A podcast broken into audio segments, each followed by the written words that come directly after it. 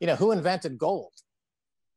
You know, This is different though. The, the It- gold is different than uh, than Bitcoin though, than cryptocurrency though. well, how so? How how how, who, how is gold created? Through what? What creates gold? Through through the uh, you know creation of so 13.8 billion years ago, the Big Bang and the universe was started, and That's right. Elements it's not collapsed, and stars exploded. Yeah, that's the point. It's not man-made. You know, gold is not man-made. Bitcoin is crypto is man-made. It's slightly different. You know, it's a, may, I, I would argue that um, the inspiration from for Bitcoin is divine, and that it reflects uh, inner it, Bitcoin is divine? it, it, it, it, it reflects an inner divine nature of humans. So it is similar to gold in that way. If you believe that God created everything, including gold, then you would also believe that God created Bitcoin. So you think God created Bitcoin? Now, now we're Do you think God? Do you think God created gold? so, Dennis, wie schaut's aus? Moin, moin. ja, das ist wirklich alles sehr divine hier. Bitcoin ist divine. Was, na, was glaubst du? Hat Gott Bitcoin erschaffen oder war es doch Satoshi? Oh Mann, ey. Oder ist das, ist das, ist das same, same? Gott ist gleich Satoshi und so weiter und so fort. Ich fand das Wer hat den Menschen gemacht? wer, hat den, wer hat Gold gemacht? Wer hat den Menschen gemacht? Ja, das sind so die Fragestellungen. Die, die äh, wichtigen Fragen. Richtig. Apropos wichtige Fragen, äh, wie spät haben wir es denn? Ja, wir haben Blockzeit 637216 und es ist wie immer 21 Uhr an diesem schönen Mittwochabend. Ja, sehr schön. Ähm, bevor wir loslegen, hat Markus mich doch darum gebeten, wir sollen äh, der Gruppe einen schönen Gruß vom OG Olaf ausrichten. Ähm, der war nämlich sehr begeistert, dass ihm wildfremde Leute, die auch noch nicht mal Pommes und äh, Currywurst dafür haben wollten, äh, ihm Satoshis geschickt haben. Und ich glaube, in all diesem äh, Überschwang, dass jetzt da quasi auch mit Markus das letzte Mal dann jemand bei ihm oder das erste Mal bei ihm jemand war, der mit Bitcoin bezahlt hat, nimmt er jetzt sogar auch Lightning-Zahlungen entgegen über Wallet of Satoshi. Ich glaube, Markus hat ihm das eingerichtet und jetzt kann man auch off-chain sich da die Currywurst holen. Ja, wunderbar, wunderbar. Äh, Mass Adoption, eine Currywurstbude at a time. Richtig. Eigentlich müssten wir da mal äh, alle gemeinsam hin und so eine Art Hörertreffen oder sowas äh, da vielleicht machen. Unbedingt. Nächste, nächste Halving Party bei Olaf. bei, bei Olaf an der Curryalm. ja, sehr schön. Finde ich, ist eine gute Idee. Ja, ziemlich cool, ziemlich cool. Ja, da wird so mit, mit Geld um sich geworfen, wie das so üblich ist im, im Bitcoin-Space. Und man, man erwartet sich im Gegenzug auch, auch vielleicht gar nicht so viel dafür. Äh, Hauptsache, die Leute verwenden Bitcoin. Ja. Und ich glaube, in, in, in der News gibt es auch so, so ähnliche News.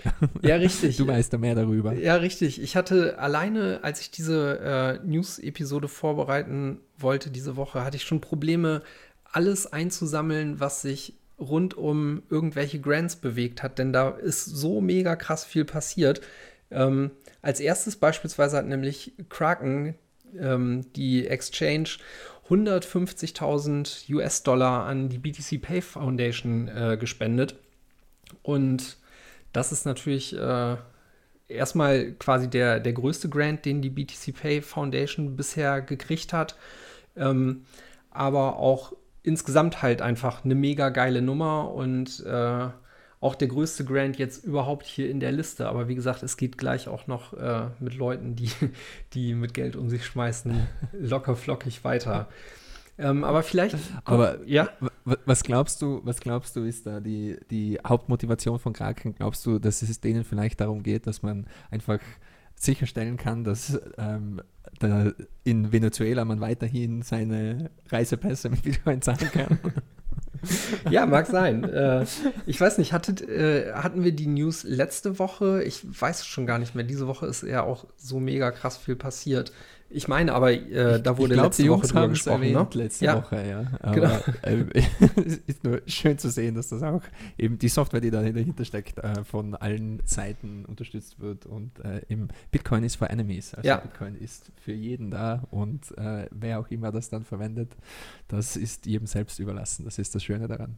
Ja, und scheinbar hat äh, Maduro dann ja auch gesehen, dass, äh, dass der Pedro ein Shitcoin ist und der will jetzt auch die, äh, die Bitcoins haben. Jetzt sammeln seine Schergen das auch noch via BTC Pay ein. Oh mein Gott. Das einzige Problem ist jetzt nur, ähm, dass der Venezuela, äh, der, der, der Reisepass ja auch äh, fast ein Shitcoin ist. Also wer will den schon haben? man muss da schon richtig gute Waren anbieten, dass man auch Bitcoin dafür bekommt. Das ist so meine Meinung da dazu. Ja. nee, aber nochmal dazu. Ich glaube, äh, Kraken hat das äh, vor allem auch gespendet, weil, weil sie, ähm, zumindest meine ich mich daran im Announcement zu erinnern, dass sie BTC Pay auch selber ähm, einsetzen bei einem, bei einem Teil ihrer Plattform. Ich weiß jetzt nicht mehr genau, was das, äh, was das war, aber also die, die haben das quasi selber auch in Benutzung und sind wahrscheinlich auch mindestens deshalb an, an der Weiterentwicklung und einer soliden Basis dafür interessiert. Ja, die wollen ja auch den äh, neuen BTC Pay Server Transmuter äh, verwenden, wenn ich das Ja. richtig in Erinnerung habe, und sind da an, an allen Ecken und Enden an BTC Pay interessiert. Ja, wer ist das nicht, ne? Vor allem, weil es äh, weil's ja quasi irgendwie auch im Zwei-Wochen-Takt äh, gefühlt da Neuerungen gibt, wie zum Beispiel jetzt auch das, äh, das neue 1.05er Release, in dem äh, ganz viele neue Sachen dabei sind, wie zum Beispiel dieses Notification-Feature. Das ist ja irgendwie ähm, so eine Sache, die, die einem recht schnell auffallen wird, wenn man jetzt oben in der, in der Header-Leiste dann gleich äh, so eine Glocke sieht und ähm, da mitkriegt, wenn Rechnungen bezahlt wurden, etc. Oder beispielsweise auch, wenn, wenn Leute äh, einen Refund beantragen. Ähm, das ist nämlich auch noch ein, ein zusätzliches neues Feature, ähm, bei dem es Verkäufern quasi einfacher gemacht wird, Kunden, äh, die irgendwelche Sachen zurückgegeben haben, dann eben halt auch diesen äh, einen, einen Betrag zu erstatten. Genau, und äh, das ist basiert auf einem anderen neuen Feature, nämlich äh, Pull Payments. Und äh, Pull Payments sind insgesamt so eine Entwicklung, bei dem der Verkäufer oder der Inhaber einer BTC Pay Wallet äh, es auch weiteren Leuten gestatten kann, da äh, bestimmte Beträge auszugeben und der gibt die dann frei und äh, genau, darauf basiert eben auch dieses Refund-Feature. Und was ich ziemlich cool finde an den ganzen Sachen, ähm, ist, dass bei BTC Pay Server es jetzt auch eine API für diese ganzen Sachen gibt, die Greenfield API. Ich habe in den letzten Tagen etwas damit herumgespielt Ja. und auch die Pull Payments, die kann man dann programmatikalisch zum Beispiel ansteuern und man kann dann äh, auch äh, quasi mit seiner Node und seinem BTC Pay Server eben über eine API und äh, interagieren und somit auch kleine Skripte, Programme und äh, Integrationen schreiben dafür. Das ist äh, eine, eine ziemlich nice Entwicklung. Ja, richtig. Ähm, also insgesamt zu der API, das befindet sich jetzt gerade quasi auch so erst in, äh, in der ersten Phase. Da äh, arbeitet Cooks vor allem dran und da wandern jetzt nach und nach alle möglichen äh, Features mit rein. Also alles, was jetzt gerade da ist, unterstützt beispielsweise Stores und Payments äh, noch sehr rudimentär. Äh, aber man kann beispielsweise auch schon darüber ähm, seinen, seinen Lightning-Node äh, ansprechen und äh, steuern. Und all diese Sachen werden jetzt in Zukunft ausgebaut und quasi noch vollumfänglicher gemacht, weil insgesamt ist auch äh, die Idee, BTC Pay noch mehr zu, zu also nicht, nicht nur als reine App äh, für Verkäufer zu haben, sondern das Ganze immer mehr in, in so eine generelle Plattformrichtung zu entwickeln. Und die API ist da ein wichtiger äh, Punkt dabei. Ja, coole Sache, coole Sache. Aber es gibt ja nicht nur direkt bei BTC Pay Neuerungen, es gibt ja auch ähm, eine Unternehmung, dass der PayJoin da implementiert wurde, quasi unter Anführungszeichen offiziell gemacht wird, richtig? Ja, genau. Also ähm, als Nikolas und Cooks das, äh, das eingebaut haben, haben sie sich ja so an diesem Vorschlag der, äh, ich glaube, da gab es auch ein, ein separates BIP zu. Ich kenne das nur als BIP Buster Pay. Ähm, das war ursprünglich mal so ein Vorschlag für PayJoin. Da haben sie sich sehr stark dran orientiert und noch äh, zwei, drei Dinge äh, ein bisschen abweichend gelöst. Und diese Abweichungen sind jetzt quasi auch ähm, ja, ausreichend dokumentiert und spezifiziert worden und als offizielles BIP eingereicht worden. Und äh, genau, das geht jetzt dann so auch einigermaßen offiziell seinen Weg und äh, findet, findet da dann hoffentlich auch in anderen Wallets äh, seine Implementierung. Ja, das wäre wär natürlich super, wenn ähm, das auch von anderen Wallets, wie du sagst, aufgefasst wird und wir eine, eine ähm, ich sage jetzt mal, standardisierte PayJoin, ähm, nicht unbedingt Implementierung, aber zumindest eine standardisierte PayJoin äh, haben und die Wallets somit auch in den Payjoins interagieren können miteinander. Das wäre auf jeden Fall ähm, sehr wünschenswert von der Privacy-Perspektive. Ja, ich würde mal auch vermuten, dass da sich dieses Jahr auch noch ein bisschen was tun wird. Also ich weiß nicht, ob, äh, ob wir jetzt da schon irgendwie in nächster Zeit äh, Sachen sehen werden, aber ich kann mir schon vorstellen, dass da beispielsweise Wasabi oder so ähm, auch an der Beta für arbeitet, um, um das zu übernehmen und zu integrieren. Das wäre natürlich äh, sehr gut. Ja, wäre wär auf jeden Fall schön zu sehen. Ja, ja, wenn, wenn wir schon bei, bei Updates und coolen Sachen und äh, Bips und Pull-Requests sind, ich habe gesehen, du hast auch zwei Pull-Requests gestartet. Uh, und zwar für den Raspberry Blitz. und ja. zwar dein Stacking Sets äh, AutoDCA Cracking Script und das äh, Kindle-Display, das du gebastelt hast, soll integriert werden. Ja. Ähm, kannst du vielleicht ein paar Worte dazu verlieren? Ja, ich muss da ein bisschen mehr ausholen, weil ähm, mir ist neulich, also vor ungefähr zwei Wochen, meine, meine Note abgeraucht. Da hatte ich so ein paar Festplattenprobleme und ähm, musste mich dann nach einer neuen Note umsehen und da habe ich mich für den Raspberry Blitz entschieden und ich muss sagen, äh, ich habe da vorher immer nur so ein bisschen was von mitbekommen, aber hatte nie selber einen laufen. Und ich habe mich richtig in das Ding verliebt. Also ähm, das ist mega geil, da selber auch drauf rumzuhacken und da ähm, Sachen für zu schreiben. Und wie du eben sagst, habe ich dann ähm, dieses äh, Stacking Sets Skript und auch den Kindle Display Server dafür ähm, da dann gleich integriert, weil da hatten mich in der Zwischenzeit immer schon Leute nachgefragt, ähm, wie es aussieht, ob, ob man sowas nicht mal haben könnte, weil gerade diese Kindle-Sache ist ein bisschen aufwendiger aufzusetzen. Und ähm, da habe ich dann so Bonusskripte für gebaut, um das dann eben halt quasi automatisiert auf dem Raspberry Blitz zum Laufen zu bringen, ja. Es war äh, mega cool. Ich habe das heute gerade alles fertig gemacht und ähm, falls das noch jemand irgendwie ähm, ja, gegenprüfen will äh, und mir so helfen kann, die äh, Pull-Requests äh, einen Schritt weiter Richtung Merch zu bringen, sodass das dann vielleicht in der V1.7 vom Raspberry Blitz mit, äh, mit Einzug finden kann. Das wäre mega cool. Ja. Ja, sehr nice, sehr nice. Dein, dein Stacking-Set-Script ist mittlerweile auch berühmt. Äh, ich habe vor ein paar Tagen bei dem One Spitten Podcast von Daniel Prince äh, da war Has McCook zu Gast und er ist ein großer mhm. Verfechter von AutoDCA. Ja. Und er hat bei den ganzen regionalen Möglichkeiten, die es so gibt, also es ist ja weltweit von Land zu Land immer unterschiedlich, was man verwenden kann, äh, eben auch erwähnt. Und wenn man in Europa ist, da Peter tot ist, kann man das Skript von Dennis verwenden. war ziemlich nice. Ja, cool. Ja, ich äh, kenne mittlerweile auch echt einige Leute, die, äh, die das benutzen. Und eigentlich habe ich mich, als ich das damals gebaut habe, gefragt, warum ich nicht schon viel früher auf diese Idee gekommen bin, weil weil im Grunde genommen gibt es da gar nicht so viel zu tun und das sind, keine Ahnung, gut 50 Zeilen Code. Also äh, ja, schon ganz, ganz nice, was man alles mit so einem Cronjob dann machen kann.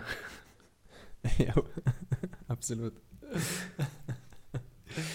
Ja, ja äh, es cool. gibt ja nicht nur auf der Programmierseite diese ganzen Grants und Initiativen. Ähm, ich habe gesehen, ähm, dass auch auf der Designseite einiges geht. Vielleicht kannst du uns dazu noch was sagen. Du weißt da mehr wie ich wieder mal. Ja, das war, das war auch äh, mega cool. Ähm, das hat sich auch schon so ein bisschen länger angekündigt und zwar ähm, ist es wieder mal Square Crypto, die äh, sich dazu entschieden haben, eben, wie du sagst, nicht nur das, äh, die Entwicklung zu fanden, sondern auch auf der Design-UX-Seite einiges zu machen. Und da haben sie, äh, ich glaube, Anfang letzter Woche, nee, Quatsch, oder Ende letzter Woche ähm, so eine Design-Initiative ins Leben gerufen. Das hatten sie vorher schon mal angekündigt, dass sie sowas vorhaben.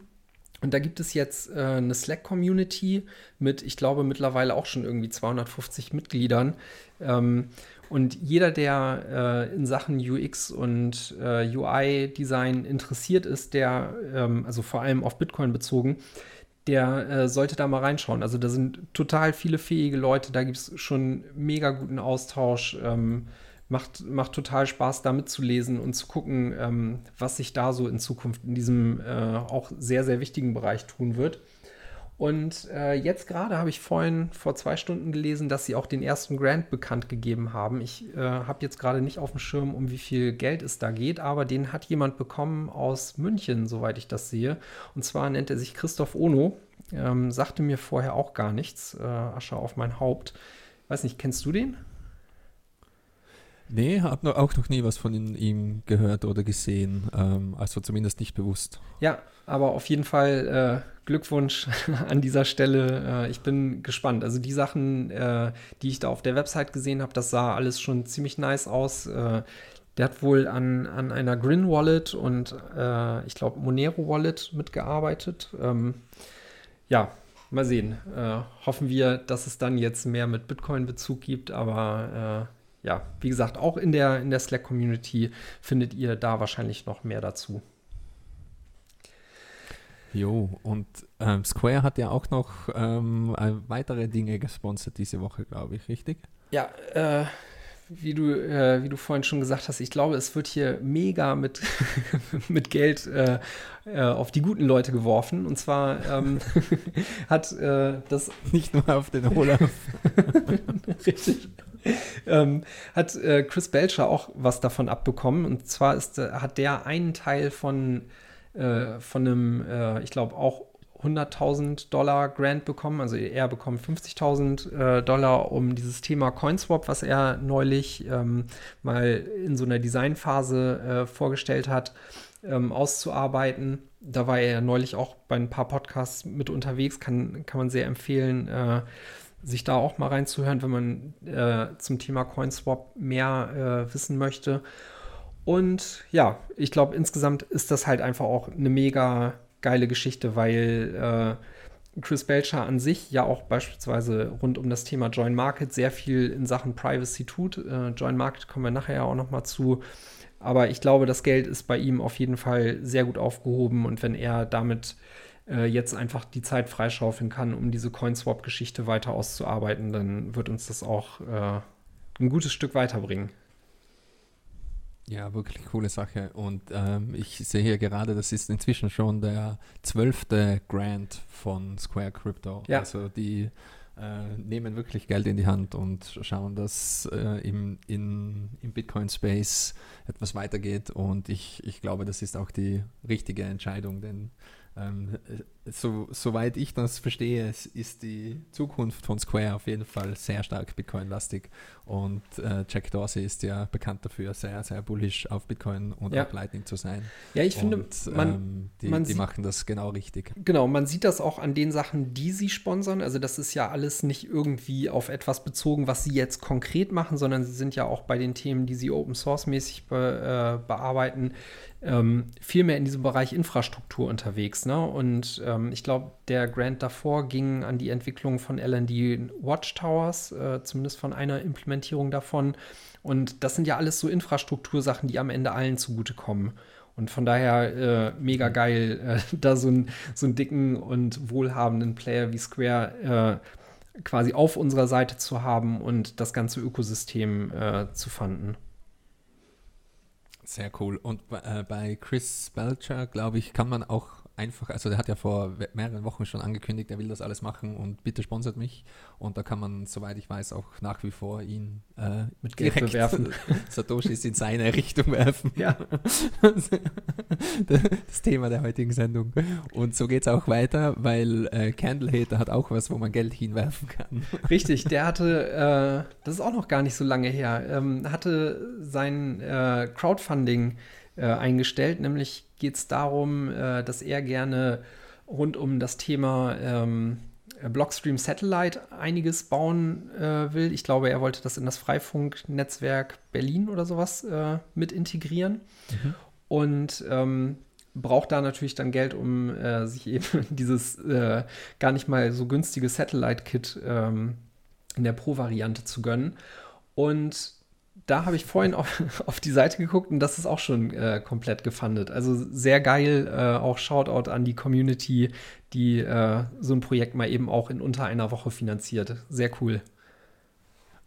Richtig, richtig nice. Und was auch schön zu sehen ist, man sieht das jetzt eben in der neuen Telecoin-Version, ähm, Lightning gegen On-Chain Transactions, mhm. 60-40, ja. also 60 Prozent mehr als die Hälfte der Donations gingen über Lightning durch und richtig, richtig coole Sache. Ja, mega nice. Ähm, dann habe ich noch gesehen, dass Bottle Pay scheinbar irgendwie zurückkommt. Die haben, äh, da gibt es zwar noch nicht viel mehr als einen, einen Ankündigungstweet und man sieht so ein bisschen was, äh, aber ich glaube, du, du hast da zumindest mehr Insiderwissen als ich, oder? ähm, ich, ich war gleich überrascht von diesem Announcement wie du. Ach so. Also ich habe kein äh, extra Insiderwissen. ich äh, ich habe äh, die Jungs aber angeschrieben vor ein paar Tagen und äh, ähm, die haben gemeint, äh, sie, also das dass sie sowieso bald public gehen mit allem und ähm, äh, ja, man darf gespannt sein. Der Teaser ist auf jeden Fall ziemlich cool, ist ein, ein schön gemachtes Video von einer schön gemachten App und da sieht man ähm, was die Jungs vorhaben und was sie damit machen wollen. Also es geht nach wie vor um Social Payments und äh, sie haben äh, sowohl Push als auch Pull Payments implementiert und haben all, äh, in, direkt in der App Support auch für äh, Rich Media sozusagen, also dass man sich mhm. GIFs, an denen Geld dranhängt, und her schicken kann. Und äh, was auf der technischen Seite interessant ist, ähm, sie machen keinen Unterschied zwischen Bitcoin und Lightning, also ja. quasi Cross-Balance Payments nennen sie das. Die äh, wollen wirklich das komplett abstrahieren und dem, den User gar nicht zeigen, was ist jetzt on-chain, was ist auf Lightning. Und das wird alles automatisch im Hintergrund gemacht, soweit ich das verstehe. Und man darf gespannt sein. Ja, ich bin schon gespannt, wie das dann aussieht. Und auch ähm, Sets ist der Standard, wie man sieht im Interface. Mhm. Und äh, alles sehr schön zu sehen. Ja, cool. Also du hast da noch nicht Zugang zu irgendeiner so Beta-Version. Leider, leider keine Insider-Infos. du willst das bestimmt nur, nur wieder nicht zugeben oder so. Du bist ja auch schon. Ja, ja, genau. Du bist ja unser Mann für sowas. Ja. Was, was hat da äh, Obama gesagt? I can neither confirm nor deny this statement. Ja, okay. Dann, dann hinterfrage ich das jetzt auch nicht weiter, bevor du da noch irgendwelche Probleme kriegst. Gut. Ähm, dann gibt es auch irgendwie unschönere Sachen, äh, sind diese Woche passiert. Ja. Und zwar gab es bei Liquid so, ein, äh, so einen kleinen Vorfall. Was kann man dazu sagen, Gigi? Ja, also Blockstream hätte auch die Gelegenheit gehabt, so mit richtig viel Geld um sich zu werfen. Mhm. so kann man das vielleicht interpretieren. Ähm, es gibt einen relativ langen Incident Report, den Grubels zusammengestellt hat. Äh, da steht das alles etwas genauer drin. Ähm, kurz zusammengefasst äh, sieht das so aus, dass ähm, also Blockstreams Liquid, was laut vielen Bitcoin-Befürwortern ähm, äh, auch nur ein IOU und quasi fast ein Shitcoin ist sozusagen, ähm, hatte technische Probleme und zwar ähm, ist ein Szenario entstanden, in dem die Notfall-Keys, die nur Liquid, äh, die nur Blockstream besitzt, ähm, getriggert worden sind. Also normalerweise sieht das so aus, dass ich glaube elf verschiedene Keys diesen ganzen Pool der Liquid Tokens kontrollieren und nur in extremen Ausnahmefällen, in absoluten Notfallfällen sozusagen, ähm, äh, falls irgendwas mit den Timelocks nicht stimmt oder falls irgendwas anderes nicht stimmt, dann wird, dann kann man sich Zugriff zu den Liquid Tokens verschaffen mit mhm. diesem 2 out of 3 Emergency Backup Keys. Und das soll normalerweise nicht passieren. Ähm, es gibt aber einen anscheinend bekannten Fehler in diesem System, wo das regelmäßig passiert ist. Und ähm, was mich sehr stört an dieser ganzen Sache ist einfach, wie unverantwortlich die Disclosure von Blockstream war. Also die haben da nicht sofort reagiert und nicht sofort einen Incident Report, einen Transparenten rausgebracht und nicht sofort gesagt, quasi sie kümmern sich drum, sondern es wäre mehr so, ähm, ja, schauen wir mal, ob es überhaupt jemandem auffällt und äh, was da wirklich genau passiert im Sinne von Monitoring, das müssen wir auch nicht machen. Mhm. Und äh, die Tatsache, dass wir eigentlich mit diesem 2 out of 3 Emergency Key Setup äh, alles einfach klauen könnten, darüber sprechen wir jetzt auch nicht. Und ähm, ja, also es war alles etwas ähm, auf der ungünstigen und nicht transparenten und fast schon schmutzigen Seite. Und äh, sie haben auch, äh, zumindest auf Twitter, immer wieder darüber gesprochen, äh, ist alles kein Problem und die Funds sind natürlich secure und eben, äh, wie man das ja immer äh, dann hört bei solchen Vorfällen. Und ähm, war schon sehr enttäuschend von einer, meiner Meinung nach, so hochkarätigen Firma wie Blockstream es ist, ähm, mhm. so etwas zu sehen. Und äh, auch in dem Incident Report, der dann ähm, etwas später nachkam, ähm, haben sie auch reingeschrieben, man muss sich keine Sorgen machen, denn diese two out of three Keys, also diese drei Keys, die sind in, und, und ich zitiere, Extreme Cold Storage, was auch immer das heißen mag. Also die sind ganz weit hinten im Tiefkühlfach und, und die sind auf der ganzen Welt verteilt. Also wie man drei Keys auf der ganzen Welt verteilen kann, ist mir auch ein Rätsel. Ähm, ähm, also ja, Liquid, wer es verwenden will, eine große Exchange oder wie auch immer, soll es verwenden. Ähm, ich persönlich würde mir das äh, doppelt und dreifach überlegen, ob man wirklich seine Bitcoin gegen diese IOUs sozusagen austauschen will. Ja. Und ähm, ja, wenn man da nicht weiß, auf was man sich einlässt, dann sollte man vielleicht lieber die Finger davon lassen. Jo. Gut. äh, auch im Lightning Network äh, gibt es Probleme, beziehungsweise, äh, nein, nicht wirklich. Äh, es gibt aber ein Paper, was einen neuen Attack-Vektor beschreibt. Und zwar nennt sich dieser äh, Flood and Loot. Ich habe, äh, ich muss tatsächlich gestehen, ich, äh, gestehen, ich wollte da näher reingucken und äh, bin da nicht mehr zugekommen. Ich glaube, es geht aber darum, ähm, dass ähm, da das Lightning Network quasi gespammt werden könnte im Fall von äh, einer koordinierten äh, Channel Closing Aktion. Also wenn äh, ganz, ganz viele Parteien quasi synchron ihre Channels schließen würden. Ich weiß nicht, hast du da mehr drüber gelesen, Gigi? Oder sind wir ich habe mir das ganze Paper leider auch nicht an, äh, angesehen, habe das allerdings noch vorzumachen. Ähm, es sieht mir wieder nach so einer Attacke aus, ähm, die die zwar möglich ist, aber ich glaube, im, im Normalfall äh, muss man sich da nicht wirklich den Kopf darüber zerbrechen. Also es gibt auch gewisse Mitigation Strategies, die diese Attacke schon sehr viel schwerer machen. Und ähm, als, als Attacker muss man da schon ganz genau wissen, was man macht und sich sein, sein Ziel genau aussuchen, damit diese Attacke überhaupt irgendeinen Erfolg hat. Also ich äh, ähm, soweit ich das verstehe, ist es ist das nicht wirklich gefährlich für einen normalen Lightning-User. Aber ist natürlich schön zu sehen, dass ähm, Security Researcher sozusagen ähm, sich auch dem Lightning Network annehmen und sehen, wo sind da noch Lücken, was kann man verbessern, wie kann man, wie kann man das ganze Ding sozusagen angreifen. Ja. Gut. Und äh, das habe ich vorhin auch gerade auf Twitter gesehen. Alex Bothworth hat ein bisschen äh, was an Zahlen rausgetan, was er denn so mit seinem Routing-Node verdient. Jo, genau, das wollte ich nur kurz erwähnen. Äh, fand ich einen super schönen kleinen Tweet, wo er einfach so nebenher erwähnt, dass er im letzten Jahr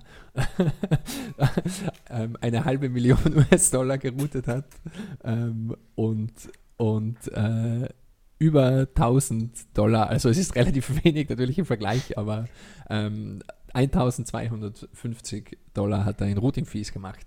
Und wir sprechen ja in, in Bitcoin generell, also der Fehler wird ja immer wieder gemacht. Ähm, Andreas Antonopoulos sprach vor vielen Jahren darüber, wie Bitcoin äh, eben gratis ist und äh, man kann eben Transaktionen äh, ohne jegliche Kosten versenden. Und ähm, äh, jetzt, wo das Lightning-Netzwerk mehr Anklang findet und weiter verbreitet ist, mir kommt immer wieder vor, dass viele, viele Menschen den gleichen Fehler machen, viele Bitcoiner den gleichen Fehler machen und eben sagen, ja, Lightning ist gratis und man muss nichts dafür zahlen, weil es sind ja eh nur ein paar Satoshis, die man da an Routing-Fees zahlt. Und meiner Meinung nach könnte es aber sich wirklich so entwickeln, also wenn sich alles in diese Richtung weiterentwickelt, dann wird auch das Betreiben einer Lightning Node durchaus ähm, etwas abwerfen können. Und man sieht das hier schön bei Alex Bosworth, äh, der natürlich Experte ist und einer der größten oder mehrere der größten Routing Nodes betreibt. Und man kann da wirklich auch das alles so einfädeln, dass ein paar Satoshis am Ende des Tages hängen bleiben. Und das finde ich einfach sehr schön zu sehen, denn im Endeffekt soll das ganze Netzwerk hier auch von Incentives gestützt sein und nicht von reinem Altruismus. Und ich glaube, wir sind am besten Weg dahin. Ja, ich denke, äh, dafür, dass er sich da auch enorm viel Mühe dieses Jahr über äh, mitgegeben hat. Also er hat da, glaube ich, mal auch in einem Vortrag relativ viel äh, zu erzählt, ähm, wie er das angeht und so. Und das ist ähm, aktuell wohl auch noch relativ viel manuelle Arbeit. Ähm, dafür sind diese 1250 äh, Dollar jetzt nicht unbedingt viel Geld, aber ich glaube auch insgesamt an den, an den Fees, wie du schon gesagt hast, wird sich, wird sich da mit der Zeit auch noch einiges tun. Ich glaube, äh, das Spannende Also der Stundensatz ist sicher nicht der beste. ja, ja äh, aber das, das Spannende an, äh, an diesem Punkt fand ich, ähm, dass er, also er hat ähm, so ein paar ähm, Missverständnisse quasi auch mit, mit in den Tweet gepackt und ähm, ich glaube, das ist das eigentliche Learning äh, daraus. Also ähm, er, er, schreibt da auch noch über so ein paar Dinge, die man eigentlich annehmen würde, die, äh, die es ähm, wahrscheinlicher machen, dass man mit seinem Routing-Node äh, gut Geld verdient. Aber das sind eben wohl so Annahmen, die sich für ihn auch in Luft aufgelöst haben. Also äh, von daher guckt, guckt auch da mal rein. Ja, absolut. Ähm, also, wie gesagt, nur vielleicht um das, um das ganze Vieh-Thema nochmal abzuschließen. Ich, ich glaube, es, äh, es täuscht jetzt auch, ähm, diese Routing-Fees in US-Dollar zu betiteln. Denn wenn ja. wir jetzt annehmen, dass Bitcoin nochmal 10x macht, dann sind das schon nochmal 12.000 äh, Dollar Routing-Fees. Und ähm, ich glaube, das richtig Interessante ist, dass wirklich eben einige Satz hängen bleiben und man äh, ähm, in einer ähm, bitcoinisierten Zukunft da durchaus ähm, ein, ja, ein, auch ein Gewerbe quasi damit erhalten kann. Also wenn man sich wirklich auf Routing spezialisiert und noch ist es natürlich eine Wissenschaft in Zukunft, also eine Wissenschaft für sich, in Zukunft wird das hoffentlich alles von Software automatisiert, aber ich glaube, dass sich die Dinger dann durchaus auch selbst bezahlen können sozusagen. Ja, aber das Komische an dem Tweet ist eigentlich tatsächlich, dass seine Unit of Account äh, da nicht Sets zu sein scheinen. Ne? Also ich hoffe nicht, dass er, äh, dass er zurück in den Dollar gewechselt hat, um Gewinne auszucashen. ja, müsste man ihn anschreiben, wie er das alles auch äh, durchberechnet hat, weil ja. durch die Fluktuationen im Dollarpreis äh, bin ich mir nicht sicher, ob die Ziel Zahlen alle stimmen. das stimmt. Gut, ähm, und wenn ihr ein wenig Geld ausgeben wollt, dann äh, könnt ihr euch beispielsweise auch die äh, jetzt verfügbare Bitcoin begreifen äh, Version auf Deutsch holen. Das ist quasi die Übersetzung von Grocking Bitcoin, äh, die Volker Herminghaus übersetzt hat. Das gab es lange Zeit ja schon auf so einer äh, riesengroßen HTML-Seite auf Deutsch zu lesen. Und jetzt ist das eben äh, als Buch auch im, im, Vorverkauf zu haben. Und sie haben das Ganze mit, mit einem netten Preisincentive äh, versehen, solange das im Vorverkauf ist.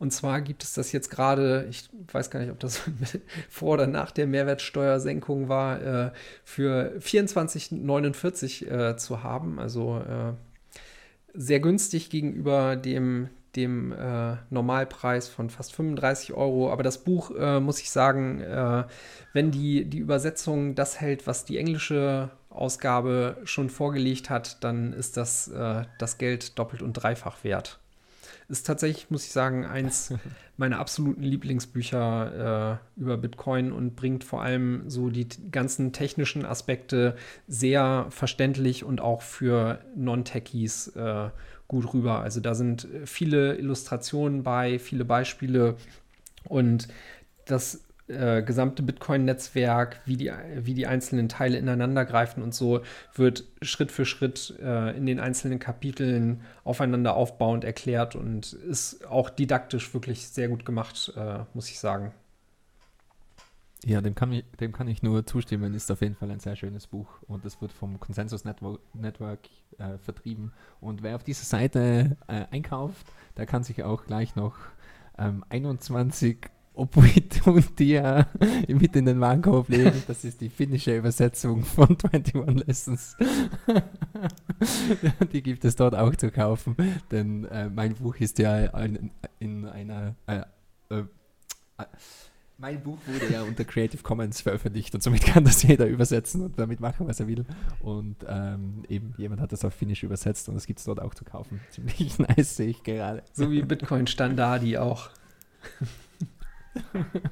Finde, scheint, scheint eine sehr. Ja, ich glaube, das wird, ich glaub, das wird immer, immer wichtiger, ähm, dass es auch eben ähm, einfach mehr internationalen Content gibt. Also, dass es in der, in der jeweiligen Landessprache auch diese Bücher zu kaufen gibt. Also, ich sehe das auch in meinem Familien- und Freundeskreis. Ähm, die meisten sind an Bitcoin sowieso nicht interessiert und wenn es dann noch dazu auf Englisch ist, dann ist es ganz vorbei. Und somit äh, großen Shoutout an alle Übersetzer und natürlich auch Apricot Media, die im deutschsprachigen Raum da sehr dahinter sind, dass es die guten Bücher auch auf Deutsch zu lesen gibt. Ja, und auch äh, generell an die Autoren, die das Ganze halt äh, lizenzmäßig auch so offen machen, dass das eben auch äh, community-basiert dann übersetzt werden kann. Ja, also ich glaube, ähm, die, die meisten sind sich da einig, dass, dass der Weg vorwärts ist in der Bitcoin-Welt zumindest. Also ja. Äh, im, im, Endeffekt macht sie jeder eh nur ähm, Satoshi nach, weil der hat auch einfach gesagt, nehmt und macht damit, was ihr wollt. so wie wir das im Intro gehört haben. ja. Wissen sollte frei sein. Ja, so äh, sein. Wieder eine meiner schlechten Überleitungen zum nächsten Thema, denn äh, Janine hat die, ein, die war doch wunderbar. einen äh, neuen Newsletter äh, rausgebracht, von dem es heute, glaube ich, sogar die erste ähm, Ausgabe gab. Und zwar äh, geht es darum, äh, oder darin vor allem um das Thema Privacy. Nicht nur in Bitcoin, sondern äh, auch generell, so, äh, so, wie man sie kennt. Ich habe es noch nicht geschafft, da näher reinzusehen, äh, aber es sind viele Bitcoin-lastige Themen dabei, aber wie gesagt eben auch darüber hinaus. Ähm, und da findet man, wie gesagt, nochmal äh, mit Privacy als Fokus auch wieder einen ganz guten Überblick darüber, was dann, äh, ich denke mal, einmal monatlich wird das erscheinen, äh, was dann in diesem Monat so passiert ist. Und da tut sich ja auch jede Jo, Menge. also wirklich, wirklich coole Themen. Ähm, einige dieser Themen, die im Newsletter sind, äh, hatten wir im Podcast auch schon besprochen. Das ist jetzt eben äh, vom letzten Monat, also vom Juni. Und äh, kann man sich auf jeden Fall mal durchschauen. Ich, ich hoffe, dass ähm, sie das wirklich schafft, das weiterhin zu machen, weil es ist verdammt viel Arbeit, sowas zusammenzustellen und auch nur, nur dieser erste Newsletter jetzt sind äh, ähm, viele Seiten, mehrere Punkte, also insgesamt glaube ich 14 Punkte und ähm, ja, ist wäre auf jeden Fall schön zu sehen, wenn sie das wirklich durchzieht und äh, die weiteren Monate ähm, weitermacht. Ja, eigentlich ist es, wenn man diesen ganzen Content verfolgen will, äh, schon fast ein Fulltime-Job. Ja, absolut, absolut. Also ich komme mittlerweile auch mal wieder überrascht. einfach überhaupt nicht mehr hinterher. Meine, meine Listen sind so voll, ja. mein Podcast-Backlog, äh, ich komme nicht mehr nach. Ja, keine Chance. Ähm, wie gesagt, wir sollten uns wahrscheinlich überlegen, äh, einige Azubis einzustellen und sie ein, ihnen einfach 100 Satz die Stunde zu zahlen. Damit um sie den Content, Content für uns konsumieren. Oder, oder, oder wir splitten den Podcast auf in 21 ähm, Bitcoin Core, 21 Lightning, 21 Wallets. Ja. es, es wird nichts nützen. Ja. Oh Mann, oh Mann. Klingt gut. Ich habe noch eine spaßige Sache gesehen auf Twitter, ähm, hauptsächlich, hauptsächlich äh, für Amerikaner interessant, aber vielleicht macht es auch Sinn, da weltweit mitzumachen. Und zwar ist die Idee am, am 4. Juli, also America, yeah, Independence Day, um 21 Uhr, 21 UTC einfach so viel Bitcoin zu kaufen, wie man sich leisten kann. Also einfach auf Market Buy zu drücken. Und die Idee dahinter ist, nicht nur, nicht nur ähm, die Freiheit zu feiern, dass man das auch machen kann, sondern natürlich auch eine schöne, große, dicke, lange grüne Candle zu generieren. Also wenn alle, wenn alle, wenn alle gleichzeitig kaufen, dann sollte der Preis natürlich nach oben schießen. Und das wäre wäre da der Plan. Also finde ich eine lustige Idee. Mal schauen, ob das funktioniert. Die, die erste Candle kommt von der Community und die zweite, nächste große Candle ist dann die FOMO-Candle von American Hoddle. ja, genau, genau. Wäre wär aber interessant äh, zu sehen, wie da verschiedenste Trader und ähm, äh, Technical Analysis Jungs drauf reagieren und algorithmische Bots und so weiter und so fort. Ja. ah, wahrscheinlich passiert nicht viel, aber, aber mal schauen. Ähm, noch eine hast, Sache. Hast du denn noch äh, Fiat, Fiat über, mit, mit dem du überhaupt noch stacken kannst? das ist ja gleich das nächste Problem. Schon ewig nicht mehr. Schon ewig nicht mehr. Schlimmste, die, die, die schlimmsten Tage waren für mich die, die Drops auf 3900 und so weiter. Und, und man sitzt komplett am Trockenen. Naja, was will man machen? ich kann nur, ich bin nur froh, also generell. die, hast du das Video gesehen von dem Typen, der die, die Ramen-Nudels einfach so roh gegessen hat, ohne, ohne heißem Wasser, ohne irgendwas? Das ist das Leben eines Bitcoiners. Ab einer gewissen Zeit. True Hodlers. Nee, alles gut, alles gut. Also ich bin, äh, ich, ich habe es schon, schon öfter gesagt und ich sage es gerne immer wieder äh, die beste Entscheidung, die ich je getroffen habe, einfach auf AutoDCA umzusteigen, nie mehr wieder auf den Preis zu schauen und einfach nicht Market zu buyen, nicht zu traden, nichts dergleichen zu machen, nicht probieren, den Markt zu timen und äh, also seitdem absolutes Bitcoin-Zen und das wenige Geld, was ich habe, wird einfach autodisiert ja. und die Sache ist erledigt. Den, den, Preis bekomme ich nur dank Memes auf Twitter mit. Also wenn man mal wieder Vegeta-GIFs sieht, dann ist entweder gerade unter 9000 oder bald wieder über 9000 geschossen und wenn, wenn er wirklich auf äh, noch tiefer droppt, dann bekommt man das auch irgendwie mit und äh, ja, also alle Preis-Apps und Ticker und sonstiges deinstallieren. Bester dann, dann, spart man sich, spart man sich auch ähm, den Seelenklempner und viele andere Sachen. Gut. ja, eine Sache habe ich noch gesehen, das wollte ich noch erwähnen. Und zwar äh, geht es wieder mal um den äh, um Bitcoin Dominance, also quasi wie stark ist Bitcoin wirklich im Vergleich zu allen anderen Shitcoins.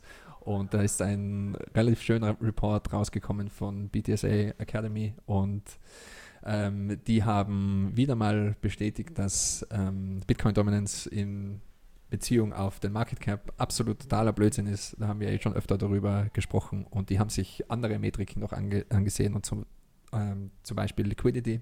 Und wenn man sich die Liquidität von Bitcoin ansieht, dann sieht das mit der Bitcoin-Dominanz so aus, dass die zwischen 85 und 90 Prozent liegt im Vergleich zu allen anderen Shitcoins, was schon ähm, sehr beeindruckend ist. Also da sehen die Zahlen dann sofort ganz anders aus, mhm. wenn man den Market Cap ignoriert, weil der ist ja sehr leicht zu manipulieren und sich einfach nur die Liquidität anschaut. Und sie haben sich auch noch ähm, äh, Network Uptime angesehen, zum Beispiel Hashrate, ähm, Scarcity Measurements ähm, und auch äh, ähm, Suchtrends, also Google Trends und solche Dinge.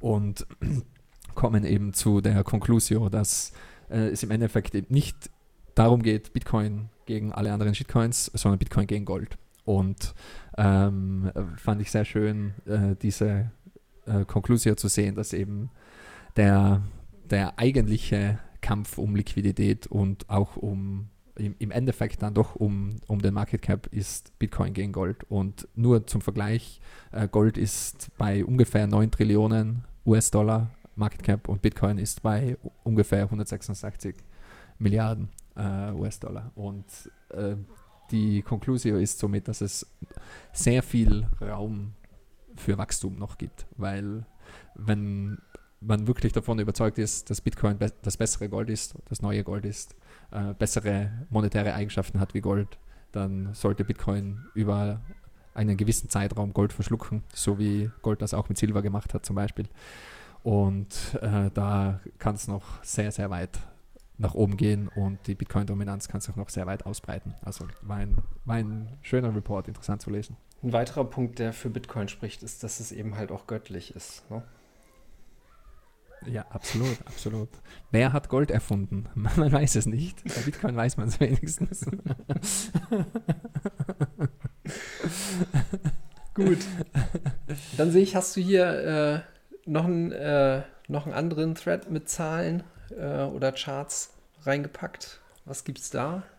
Ja, ich finde das immer sehr schön, wenn sich Leute wirklich die Mühe machen, das, was äh, man als Bitcoiner glaubt zu wissen, sozusagen zu visualisieren. Und das sind äh, eine Sammlung, in diesem Thread sind, äh, ist eine Sammlung von Charts, die ähm, illustrieren, wie sich das Hodl-Verhalten von Bitcoin über die letzten Jahre ähm, geändert hat. Und ich habe da auch auf der Valley of Bitcoin-Konferenz äh, kurz darüber gesprochen und ein paar Charts von Unchained Capital zum Beispiel gezeigt, die diese Hodl-Wave-Analysis gemacht haben. Und ähm, die Konklusion in diesem Thread ist äh, sehr, sehr ähnlich. Also Spoiler Alert, das ist ex extrem bullish.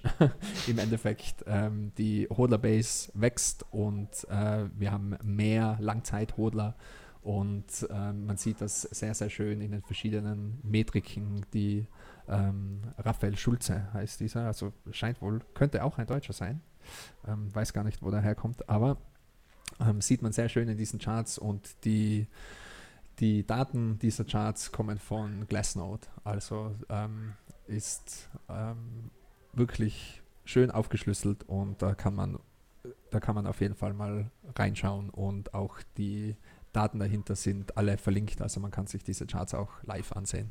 Ja, cool. Weitere bullische News, News hast du auch noch. Äh, ich sehe hier, bis zu 15% Transactions sind Whirlpool-Transactions. Jo, genau, das waren bullische News von Clark Moody. Der ist ja immer dabei, sein Bitcoin-Dashboard weiter auszubauen. Der hat eben, äh, also Clark Moody's Bitcoin-Dashboard sollte jeder kennen, sollte jeder gebuchmarkt haben, sollte jeder immer wieder mal draufschauen. Und ähm, der hat ähm, die letzten Blöcke, also den Blockspace, analysiert und ähm, den ganzen Frühling durch ähm, gab es einige Blöcke, wo eben 5% und mehr der Transaktionen Whirlpool Coinjoins waren. Also die jetzigen Coinjoin-Implementierungen, die meisten davon haben ja eine gewisse äh, Transaktionssignatur sozusagen. Also man sieht äh, anhand der Inputs und Outputs der Transaktionen, ähm, dass das ein Coinjoin ist und auch äh, welcher Coinjoin das ist. Also ähm, Samurai und Wasabi haben ja äh, verschiedene Implementierungen. Und er hat da einen Screenshot von seiner Analyse veröffentlicht und da sieht man die Top 10 Blöcke, also der, der Top-Block hat fast 15% äh, äh, Coinjoins in sich und äh, ja, der Rest war so 10%, 9%, äh, mhm. 7%, 5% und so weiter. Und das, das sind meiner Meinung nach extrem bullische News, was Privacy angeht. Also ähm, das ist schon nicht mehr nichts, oder? Also ist schon nicht mehr unter einem Prozent laufend, sondern das ist schon äh, ja. ein Zehntel des Blockspace, das, das ist schon was. Ja, ich meine, äh, insgesamt hilft das natürlich auch allen weiter, aber es äh, liegt ja auch daran, dass äh, grundsätzlich auch die äh, Nutzung von Whirlpool an sich äh, das letzte halbe Jahr über quasi mit jedem Monat mehr oder weniger stark auch angestiegen ist, ne?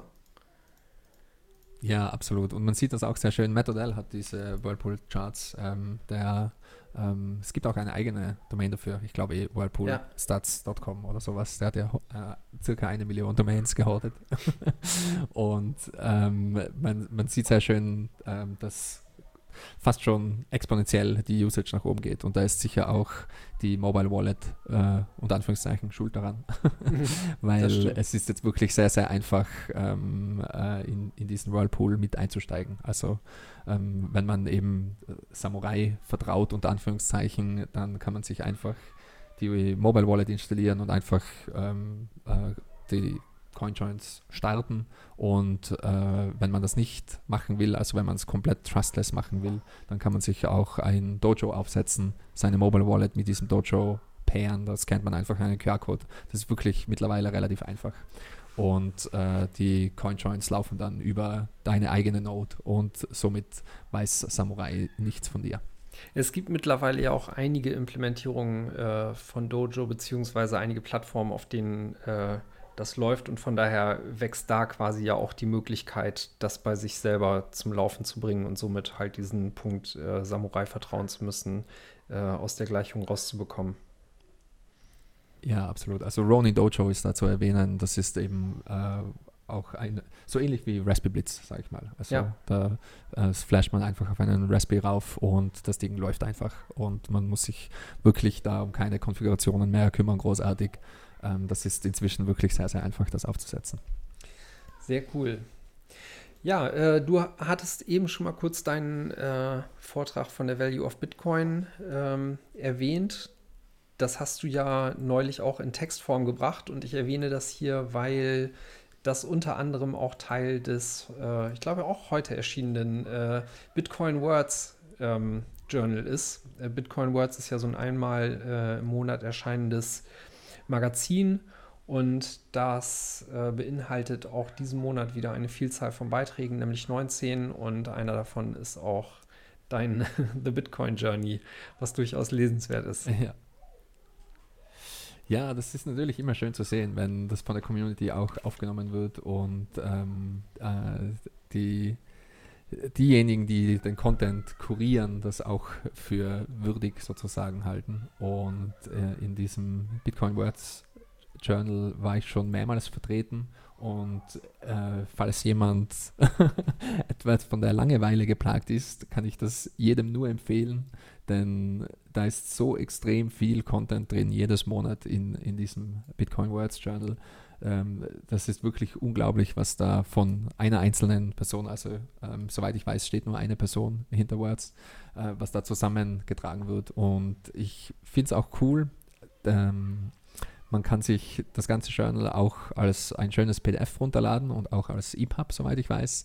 Und ähm, das kostet dann aber ein paar Satoshis. Das ist über ähm, das Paywall-Link-System, was Bootstrap Bandit ähm, implementiert hat, ähm, zu kaufen. Und man kann da für ein paar Satoshis, ich weiß nicht wie, genau, wie viel es ist, ähm, aber ich nehme mal an, es ist äh, wahrscheinlich vernachlässigbar. wenn Ja. wir das bald- Wenn wir das anschauen müssen.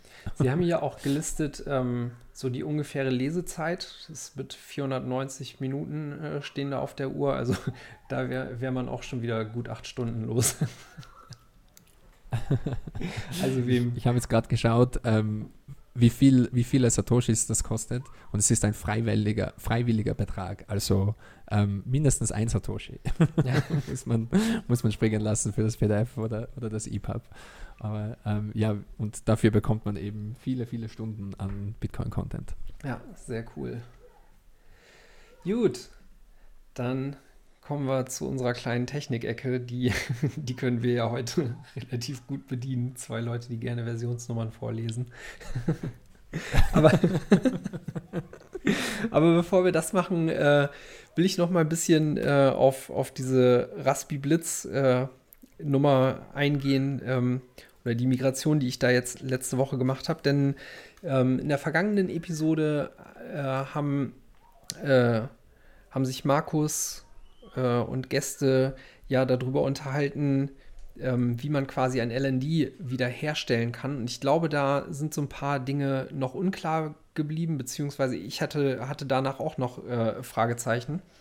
Und äh, ich habe das jetzt zumindest für mich so aufgedröselt, weil wie gesagt, mir ist äh, die, äh, die alte Festplatte nicht direkt kaputt gegangen, aber ich hatte zumindest äh, Sektoren da drauf, die, äh, also die ich nicht reparieren konnte und so. Ähm, und somit musste ich auf eine neue Festplatte umziehen und habe das dann eben gleich genutzt, um, äh, um auch direkt von, von dem alten Raspberry Bolt äh, auf, einen, auf den Raspberry Blitz umzuziehen.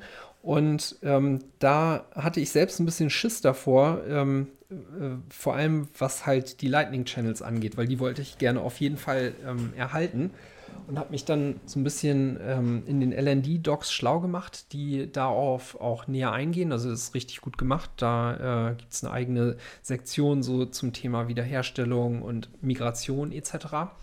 Und ähm, viele von euch kennen wahrscheinlich dieses Thema Static Channel Backups, was es ja auch schon seit einiger Zeit äh, in LND gibt.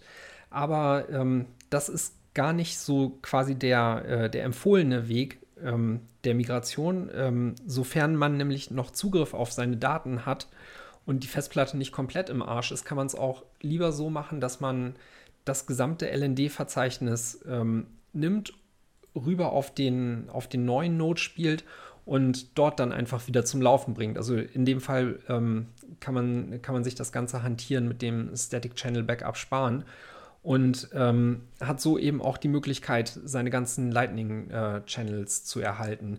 Das setzt allerdings voraus, dass man ähm, eine, eine, relativ frische Version davon hat und ähm, wie gesagt auch, äh, dass ähm, die, die Dateien dann nicht von, von eben äh, Data Corruption oder so betroffen sind. Und es ist auch so, man kann das nicht zwischen Betriebssystemen umziehen. Also ähm, wenn man vorher irgendwie die Node auf, äh, auf dem Windows-Rechner laufen hatte, kann man, kann man die nicht, äh, die Daten nicht einfach so rüber auf einen, auf einen Raspberry Pi oder sowas nehmen. Aber sofern man quasi von, von der gleichen Systemarchitektur äh, nochmal wieder auf die, also auf die gleiche Systemarchitektur zieht, ähm, lässt, sich, lässt sich das so problemlos machen. Und für mich zumindest hat, hat das so geklappt. Ich musste nicht mit den Static Channel Backups rumhantieren und äh, hatte danach, nach dem LND-Starten und äh, einem etwas längeren Sync, dann auch all meine Channels und Balances wieder. Puh. Ja, sehr nice. Ähm, äh, eine, eine Sache würde ich da gerne dazu sagen, und zwar, ähm, ich kann jedem, der einen Raspberry Blitz hat, nur empfehlen, sich eine zweite SD-Karte zuzulegen. Ähm, denn wenn man das Ding upgraden will und auch äh, wenn man Backups machen will, mhm. ist das einfach die aller, aller einfachste Variante. Da äh, kann man sich sehr viel Ärger ersparen. Und ähm, das wird auch im offiziellen äh, Upgrade-Prozess, soweit ich weiß, ähm, ähm, nicht unbedingt hart forciert, aber vorgeschlagen, dass man das so machen soll. Ja. Und äh, ich hatte schon einmal auch ähnliche Probleme äh, wie du. Ähm, also Not abgeraucht, alles kaputt, muss man wieder recovern und so weiter und so fort. Und wenn man sich das ersparen will, wie gesagt, ich kann nur ähm, empfehlen, einfach immer zwei SD-Karten zu haben und somit immer die die alte Version ist gleichzeitig dann auch noch ein Backup und einfach, ähm, wenn man sich antun will, sozusagen laufend Backups zu machen, auch über ähm, gewisse Synchronisierungstools und so weiter und so fort. Aber ähm, ist auf jeden Fall schön zu hören, dass deine Note wieder läuft. ja, es ist äh, definitiv ein guter Punkt, den du da äh, aufbringst. Und ich meine, die Dinger kosten ja auch nicht viel. Ne? Also da reden wir irgendwas äh, von um einen Zehner. Und im im schlimmsten Fall, wenn es richtig hart auf hart kommt äh, und einem die Festplatte abraucht, dann ist es ja auch so, dass ähm, aktuell schon äh, das Static Channel Backup vorsichtshalber auch noch mit auf die SD-Karte geschrieben wird. Und das wäre halt doof in dem Fall, wenn, wenn du die halt schon mit dem neuen OS geflasht hättest äh, oder äh, mit der neuen Raspberry Blitz-Version, dann wäre diese, dieses Backup halt weg. Ne? Und nicht jeder hat beispielsweise auch dieses äh, Dropbox-Backup eingerichtet. Ähm, wo, woran ich jetzt gerade noch arbeite, ist ähm, nochmal eine zusätzliche Backup-Funktion auf, äh, auf so einen USB-Stick, den man ja auch noch dann äh, in, in, äh, den, in den Raspberry Pi mit reinschieben kann. Ähm, es gibt darüber hinaus auch noch irgendwie diese äh, Version, das Ganze oder die Festplatte auch im, im RAID laufen zu lassen. Die Option habe ich allerdings äh, leider erst zu spät gesehen. Ähm, deshalb ist das bei mir aktuell nicht so und ich hätte gerne nochmal die Option, das auch auf dem USB-Stick mitzusichern. Ähm, das versuche ich jetzt gerade da noch reinzubauen und da gibt es auch einen offenen Pull-Request für. Mhm. Und ich, ich will da auch nur erwähnen, das hört sich jetzt alles so extrem furchtbar und technisch an, aber meiner Meinung nach ähm, ist da schon so viel passiert in dem Bereich und eben die, die Backup-Lösungen, die es gibt und die Wiederherstellungslösungen, die es gibt, die sind schon relativ gut und relativ einfach. Und wenn das so weitergeht, dann wird das in, in zwölf Monaten oder spätestens in zwei Jahren äh, nehme ich mal an, alles überhaupt kein Problem mehr sein, weil da wird alles äh, sehr, äh, also da wird das alles einfach im Hintergrund passieren. Ja. Da weiß man schon gar nicht mehr, was da eigentlich wirklich passiert. Ähm, da startet man das Ding einfach neu und es recovert alles wieder, äh, woher auch immer. Und ähm, so soll es für den Endnutzer dann auch sein. Ja, und also habe ich ja vorhin auch schon gesagt, ich habe mich äh, richtig in das Teil verliebt. Ich muss auch sagen, ich bin echt überwältigt davon, wie, wie einfach das jetzt schon alles ist und wie viele Sachen da auch gut integriert sind und die man sich quasi so mit One-Click-Install einfach da reinklicken kann. Ähm, also mega mhm. nice. Ich, ich komme quasi ja von, von so einer Custom Note, die ich damals mit äh, Stadicus Raspberry Bolt ähm, Tutorial aufgesetzt habe. Und da musste ich dann ja auch alles immer manuell äh, auf Stand halten, etc. Und der Raspi Blitz ist einfach so geil mit dem, mit allem, was da äh, durchdacht ist und hintersteht und wie du schon gesagt hast, sich da einfach eine neue SD-Karte flashen zu können und ein gut ab, aufeinander abgestimmtes, lauffähiges System zu haben, äh, das ist echt Gold wert, weil beispielsweise ist es ja auch so, dass nicht immer jede LND-Version auch kompatibel mit einer äh, vielleicht kurz vorher erschienenen äh, Bitcoin Core-Version ist. Und über all diese Dinge muss man sich einfach keine Gedanken mehr machen, wenn man halt so ein bestehendes System wie den Raspberry Blitz nutzt, ähm, weil da machen sich dann andere Leute diese Gedanken äh, für einen und liefern halt die Software, die man sich dann eben auch über das GUI einfach so ähm, quasi zusammenklicken kann. Und ich muss sagen, ähm, da ist echt so viel geiles Zeug drin. Zum Beispiel war für mich einer der Punkte, ähm, zum Raspberry Blitz zu gehen und nicht sowas wie MyNote zu nutzen. Ähm, beispielsweise auch, dass sie Join Market integriert haben und da äh, in einer der nächsten Versionen dann jetzt auch diese, äh, diese GUI äh, von OpenNoms äh, dazu kommen soll. Und auch die Join Market Migration von der alten Node auf die äh, auf den Raspberry Blitz, das war auch total easy. Also ich musste bloß die, äh, die Wallet mit äh, das Wallet File mit rübernehmen und konnte, konnte das dann einfach wiederherstellen. Also man muss dann nochmal wieder ähm, den Blockchain-Index anwerfen, dass er äh, auch quasi die, äh, die Adressen raussucht, ähm, die von der Wallet vorher genutzt werden oder wurden. Und das hat alles auch auf Anhieb und problemlos geklappt. Ja, sehr, sehr cool. Und ich, ich ähm, probiere auch immer, das alles selbst auszuprobieren und so viele äh, Lösungen ähm, äh, wie nur möglich selbst zu verwenden. Und ich bin immer wieder begeistert, auch äh, wie gut das alles funktioniert mittlerweile. Also auch wenn wir jetzt bei dem Raspberry Blitz bleiben. Ich habe zum Beispiel äh, Zeus ähm, äh, auf meinem Android-Phone mhm. und das ist ähm, über Tor mit dem Raspberry Blitz verbunden und kann, ich mache mehr oder weniger fast alle meine Lightning Payments äh, einfach mit dem Handy über die eigene Node. Ja. Und ähm, Desktop äh, SAP ist absolut ausgezeichnet auch. Also SAP ist auf Mobile-Bereich ausgezei auch ausgezeichnet.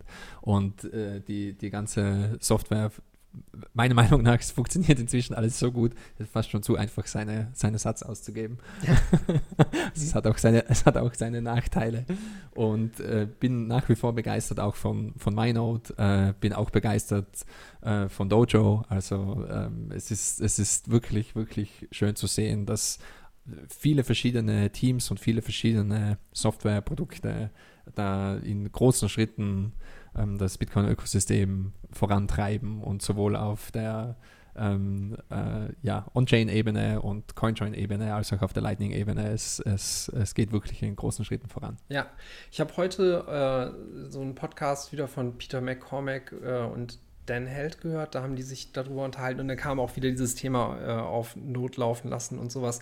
Und ich muss sagen, ja, äh, vielleicht bin ich dabei ist und so. Nichtsdestotrotz, also selbst wenn man sich jetzt ähm, so ein eher, ähm, ja, eher technisches Ding wie den Raspi Blitz nimmt, das ist mittlerweile echt so einfach, das aufzusetzen. Die Sachen sind so gut dokumentiert und wenn man da Bock drauf hat, dann kriegt man das hin, egal ob man äh, technischen Hintergrund hat oder nicht. Ne? Und ich meine, das ist quasi Stand heute, wo einfach nur jede Menge Enthusiasten dran arbeiten und die, dieses ganze Zeug so geil und nutzbar machen, wie es halt eben gerade geht. Und ich finde, dann werden solche Meinungen äh, wie die von Peter McCormack, dass das alles viel zu kompliziert ist, dem Ganzen auch nicht äh, gerecht. Also da fließt, finde ich, jede Menge Effort rein und das merkt man auch. Und ähm, ja, nochmal großes Shoutout an alle, ja, äh, die sich auf der Ebene engagieren. Und was, was ich äh, an dieser Stelle da noch äh, ergänzen möchte, ist, man, man darf nicht vergessen, dass, das, dass es quasi zwei verschiedene Welten gibt. Es gibt einmal die Enthusiasten, wir arbeiten freiwillig daran und gratis daran, weil es cool ist und das ist quasi im Open Source Bereich und es gibt die kommerzielle Seite, also quasi Linux gegen Apple, sage ich jetzt mal. Mhm. Und man sieht das ganz stark auch in der Bitcoin-Welt und auf lange Sicht, meiner Meinung ja, nach, wird ganz klar die Open Source Windows-Welt gewinnen. Ja. Und der Raspberry Blitz wird im Endeffekt gewinnen im Vergleich zu, zur Casa Node zum Beispiel. Äh, Casa hat ja das, musste das Node-Programm ja auch schon einstampfen, weil es einfach nicht ähm, kommerziell erfolgreich war für sie. Und wenn man aber eine perfekte UX haben will, dann muss man eben zu einem Anbieter gehen, den, den man auch ordentlich dafür bezahlt. Und das ist in, des, in diesem Fall zum Beispiel Casa, also für jemanden wie Peter McCormack, ist einfach ein, ein Casa äh, Programm einen Casa-Account einzurichten und dafür monatlich zu bezahlen und dann hast du perfekte Sicherheit mit Multisig, wunderschöne Onboarding-Flow, wunderschöne UX und meiner Meinung nach ist das einfach der falsche Weg, Ja. äh, da nur zu meckern, dass die Open-Source-Enthusiasten, die gratis in ihrer Freizeit äh, daran rumbasteln, einfach nur, weil es ihnen Spaß macht und sie es cool finden und weil man es machen kann, ähm, da sozusagen zu bekritteln, dass die UX nicht perfekt ist. Und darum geht es einfach nicht. Linux hat nicht gewonnen, weil die UX perfekt ist. Linux war immer furchtbar.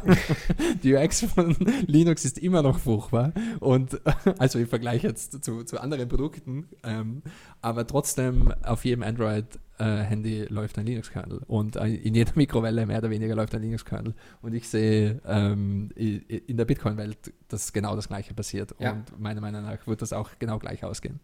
Ja, ich weiß, ich weiß, wo diese Kritik herkommt und ich muss sagen, äh, auf ein paar andere Dinge bezogen ist das sicherlich auch okay. Ne? Nichtsdestotrotz, ich finde den Punkt super, den du nochmal anbringst und ja, das ist einfach so, weil ich glaube, man, man muss da ein bisschen langfristiger denken. All das ähm, macht uns einfach auch resilienter und macht einen persönlich auch souveräner, resilienter und auch erfahrener, äh, sich mit diesen Dingen auseinanderzusetzen. Ne? Und ähm, mir, mir sind lieber irgendwie, also mir sind die Hardcore-Leute lieber, die sich da reinarbeiten und reinfuchsen und Dinge dann eben auch nachhaltig verstehen, als Leute, die irgendwie äh, da so shiny Lösungen nutzen, die, die ihnen vielleicht kurzfristig auf die Beine helfen, aber es ihnen dann quasi langfristig umso näher legen, ähm, sich in den Fuß zu schießen, einfach weil sie sich nicht genügend mit Dingen auseinandergesetzt haben. Und Bitcoin ist halt einfach auch nicht einfach. Ne? Also du, du musst halt gewisse Dinge auch verstanden und verinnerlicht haben, äh, um das vernünftig nutzen zu können und um auch dich sicher in diesem Bereich bewegen zu können. Und ich glaube, da, ja, natürlich, das ist irgendwie äh, so ein, so ein Trade-off, den man, den man in Kauf nehmen äh, muss. Aber das, also wenn du, wenn du self-sovereign sein willst, dann musst du eben auch Engagement äh, damit einbringen. Und ich finde, es wird einem heutzutage schon sehr, sehr leicht gemacht, äh, all diese Dinge zum Laufen zu bringen. Ne? Sei es jetzt irgendwie der Raspi Blitz oder eben so ein Lightning ATM und so, ne? Hatten, hatten sie ja letzte Woche auch gerade hier, ähm, wie geil das alles mittlerweile dokumentiert ist. Und wie gesagt, nochmal dicker Shoutout an alle, die sich an der Front engagieren. Ja, absolut. Also auch von meiner Seite wirklich dicker, dicker Shoutout. Und nur um das nochmal zu unterstreichen, was du sagst, ich glaube, zu einem gewissen Grad wird sich das auch niemals ändern. Denn wenn man eine absolute Freiheit haben will, dann ist das auch immer mit einer gewissen Selbstverantwortung verbunden. ja. Und es, es geht einfach nicht anders. man, man, man, kann nicht, man kann nicht beides haben. Du kannst nicht äh, ähm, perfekte finanzielle Selbstsouveränität haben und alles ohne jegliche Selbstverantwortung, ähm, weil äh, da- das wäre ein Widerspruch in sich. Und das ist etwas, was äh, man einfach auch verinnerlichen muss. Sehr schön. So, dann kommen wir zu den Versionsnummern. Ist, ist es soweit? Du, du darfst anfangen. Der Reigen ich, ist eröffnet. Ich fange mal an. also, Hardware Wallet Interface Version 1.1.2. ähm, wie gesagt, ich finde das immer schön zu sehen, dass sich bei den verschiedensten Projekten was tut und äh, das Hardware Wallet Interface ist ein Teil von Bitcoin, äh, von Bitcoin Core und äh, ist in vielen anderen Wallets integriert und ist quasi ein Standard, wie man mit den verschiedenen Hardware-Wallets interagieren kann als Software. Und das war äh, ein kleiner Release, ähm, ein paar kleine Updates, ähm, ein paar kleine UI-Updates, Multisig-Updates und ein paar Compatibility-Fixes für Trezor und Ledger. Aber ähm, wie gesagt, finde ich immer sehr, sehr schön zu sehen, dass sich an allen Ecken und Enden was tut. Nice, nice. Äh, von Electrum gibt es jetzt auch eine Beta, die viele von euch sicherlich schon länger erwartet haben. Und zwar ist das die äh, Beta 1 der Vierer-Version. Und äh, weswegen sie so erwartet wurde, ist der Lightning Support, der damit äh, mit drin hängt. Ich habe das Ganze bisher leider noch nicht testen können, aber äh, bin sehr gespannt, was sich da tut und finde es äh, alleine schon deshalb spannend, mal zu sehen, ähm, wie in so eine ähm, quasi gut tradierte GUI äh, jetzt dann auch Lightning mit integriert wird und wie das Ganze darin dann stattfindet. Jo, bin auch schon gespannt. Ähm, also habe es mir selbst auch noch nicht angeschaut, aber ähm, es sieht auf jeden Fall vielversprechend aus auf den ersten Blick. Gut, wo wir schon bei Lightning sind, äh, auch von Polar gibt es eine neue Version. Polar haben wir ja äh, hier eine Zeit lang mal recht regelmäßig äh, besprochen, ähm, als das Ganze gerade rausgekommen ist. Und zwar geht es äh, grundsätzlich darum, damit so ein äh, recht einfaches ähm, Setup für eine lokale Entwicklungsumgebung äh, von Lightning zu bieten. Also wenn ihr irgendwie Apps auf Lightning entwickelt oder ihr ähm, quasi mal mit der auf der CLI mit Lightning rumspielen wollt und euch so ein Setup von mehreren Nodes einfach mal lokal hinstellen wollt, dann ist Polar da genau die richtige Wahl. Und äh, da gibt es jetzt eben eine neue Version von, in der auch äh, die aktuelle Bitcoin Core Version und LND mit integriert ist. Genau, und vielleicht auch da nochmal zu, ähm, in Polar kann man sich quasi einfach so Drag-and-Drop-mäßig die einzelnen Nodes quasi so äh, zusammenklicken äh, und sagen, so, ich hätte jetzt hier gerne ein Netzwerk mit zwei LND-Nodes, ein Eclair und äh, ein C-Lightning noch und kann da dann auch ganz einfach solche Aktionen wie äh, Alice schickt Bob so und so viel Sets äh, sich zusammenklicken. Und das macht es einfach zu einer richtig geilen Umgebung, um da eben mitzuentwickeln oder auch mal rumzuspielen. Ja, also in der, in der Informatik kennt man solche Tools ja vor allem aus der Netzwerkwelt. Also wenn man auch ähm, LAN-Netzwerke oder, oder Teile vom Internet simulieren will, da gibt es äh, äh, eine ganze Batterie an solchen Tools und das ist eben so ein Tool für das Lightning-Netzwerk, wo man eben äh, Nodes und Channels und äh, SAT-Bewegungen simulieren kann und ist auf jeden Fall sehr, sehr hilfreich auch für Researcher und eben für, für Entwickler.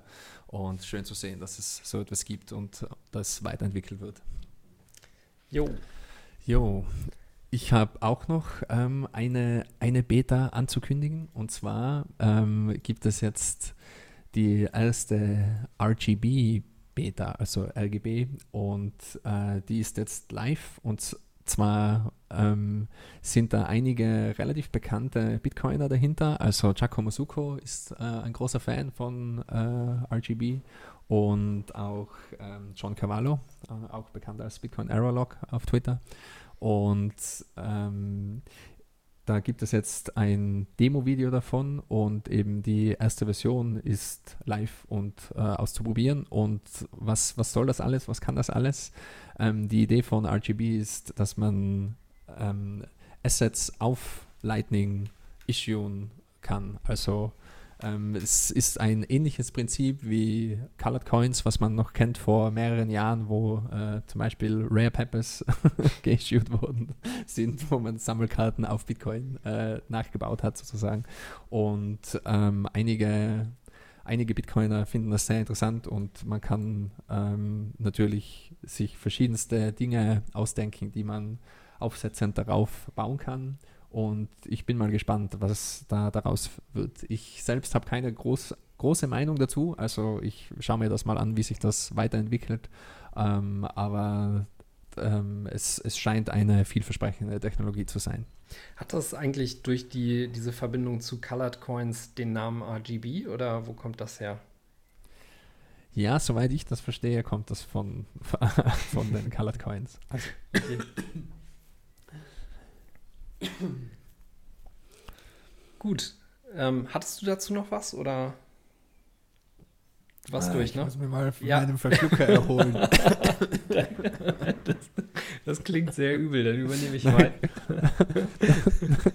90 Minuten, 90 Minuten Podcast und ich mache platt. Ja, wir, wir, versuchen ja auch schon stramm durchzumarschieren, um äh, hier nicht die Zwei-Stunden-Marke zu knacken. Ähm, haltet aus, wir sind gleich durch.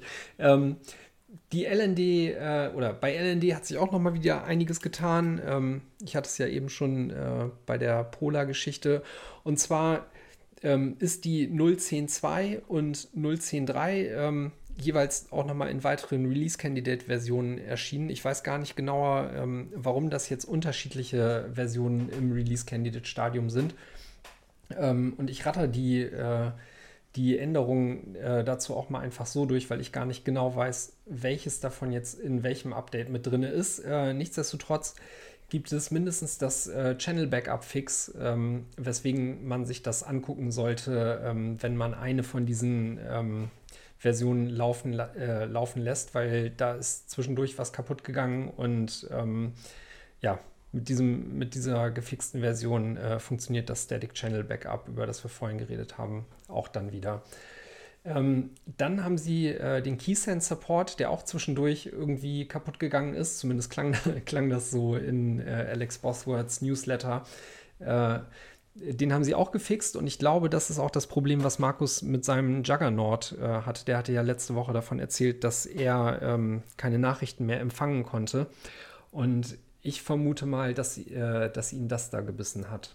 Genau, und eine Neuerung, die da drin ist, da wurde hier, glaube ich, letzte oder vorletzte Woche auch schon mal von geredet. Äh, da geht es um das äh, Batch-Opening von Channels.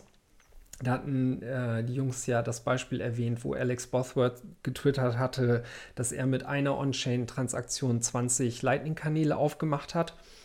Und ähm, eben diese Geschichte ähm, hat jetzt dann auch ähm, Einzug in die LND-Version gefunden. Und zwar ist das eine Partially Signed Bitcoin Transaction API, die dafür genutzt wird, äh, die einem dann jetzt auch mehr Kontrolle über das Channel Funding äh, liefert und man so quasi äh, auch einzelnen Kanälen verschiedene Beträge zuordnen kann.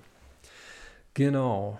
Ähm, ja, dann ähm, hätten wir als nächstes die Join Market 0631 Version. Ähm, die ist auch jetzt gerade, ich glaube, heute sogar erschienen und die bringt äh, Support für BIP21 und da geht es um äh, URI-Schemes, die jetzt dann zusätzlich auch zu normalen Bitcoin-Adressen unterstützt werden. Und ähm, was da eigentlich ganz schön dran ist, also bisher war es in Join-Market-Transaktionen halt so, dass äh, man nur Adressen ähm, nutzen konnte und diese URI-Schemes, äh, die fördern die Interoperabilität und zwar insofern, als dass sie noch ähm, quasi weitere Semantik mit, äh, mit da einbringen lassen. Ne? Also man könnte darüber dann auch sagen, dass an mehrere Adressen ausgezahlt werden soll, etc. Und ähm, ich glaube, das ist auch gerade, ähm, was die Integration in anderen Tools angeht, ein, ein ganz guter Schritt. Und äh, ein anderer wichtiger Schritt, äh, der da in Join Market gemacht wurde, der geht in Richtung Fidelity Bonds. Äh, das ist ja so ein, so ein Thema, um ähm, die Privacy ähm, zu fördern und sich vor allem ähm, gegen die sogenannten Sybil-Attacken äh, zu rüsten, ähm, bei denen es ja darum geht, dass eine Partei mit mehreren Akteuren in einer CoinJoin-Transaktion auftauchen könnte und somit quasi das Anonymitätsset ähm, verringern könnte.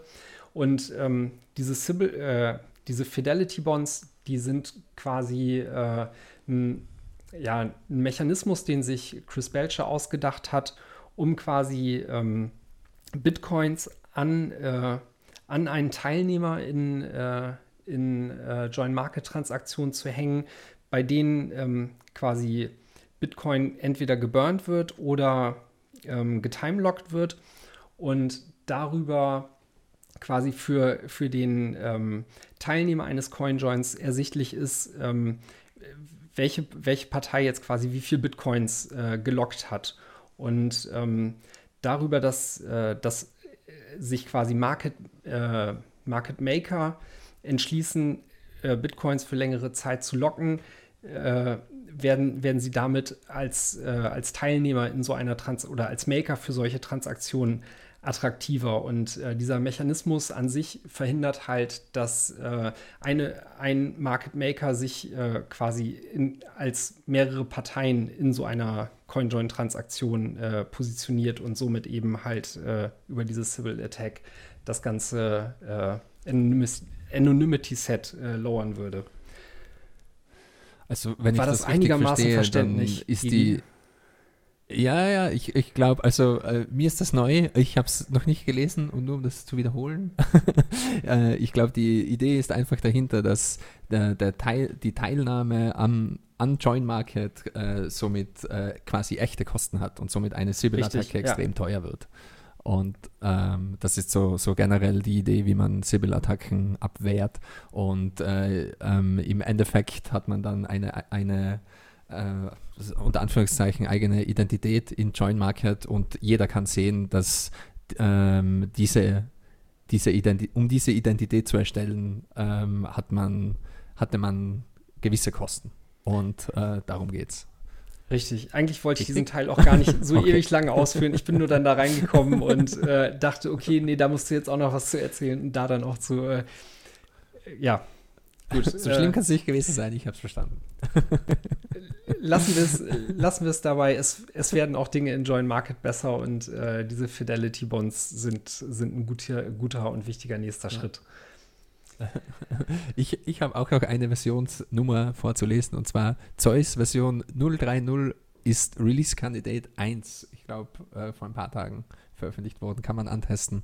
Äh, am, am besten im, im Zeus Telegram Channel äh, ist eine Nachricht, da kann man sich das APK downloaden und äh, am Handy testen. Ähm, ja, es sind keine großartigen Neuerungen. Äh, es gibt ein, ein neues Icon und äh, LD Hub Support und ähm, man kann in der SendView äh, auf äh, Satz und Bitcoin und äh, die Unit seiner Wahl umschalten. Also äh, ein kleines Update.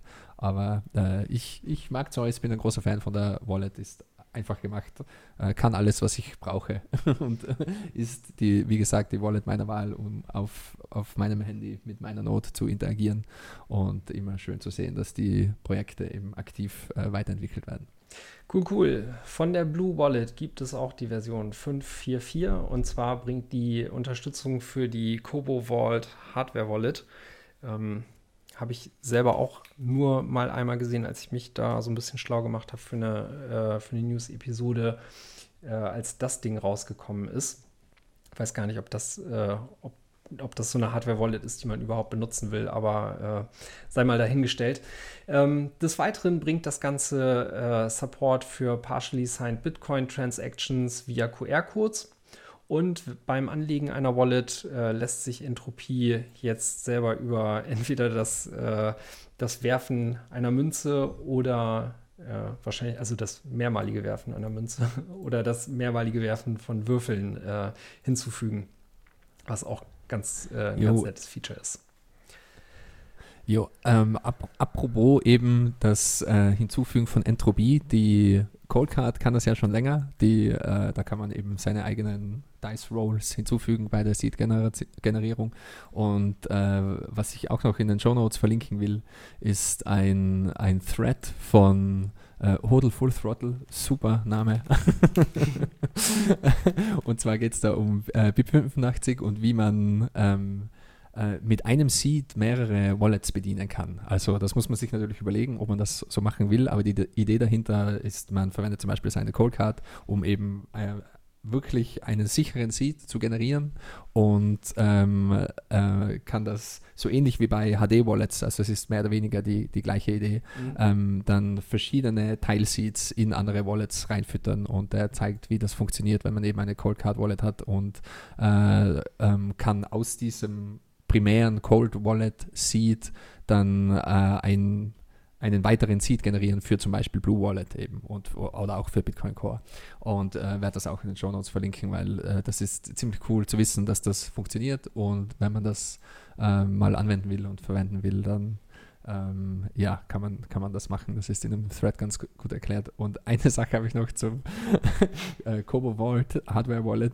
und zwar ähm, der, ich glaube, Lixin Liu steht hinter diesem Produkt, mhm. oder? Ist, glaube ich, der CEO von, von dieser Vault. Der hat mich vor langer, langer Zeit schon kontaktiert und ähm, der hat äh, mehrere ähm, äh, Bitcoiner kontaktiert und äh, angeboten, eine Wallet quasi zum Testen zu schicken.